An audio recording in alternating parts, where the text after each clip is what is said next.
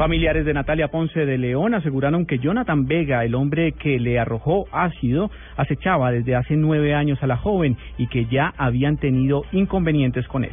Paola Santofimio.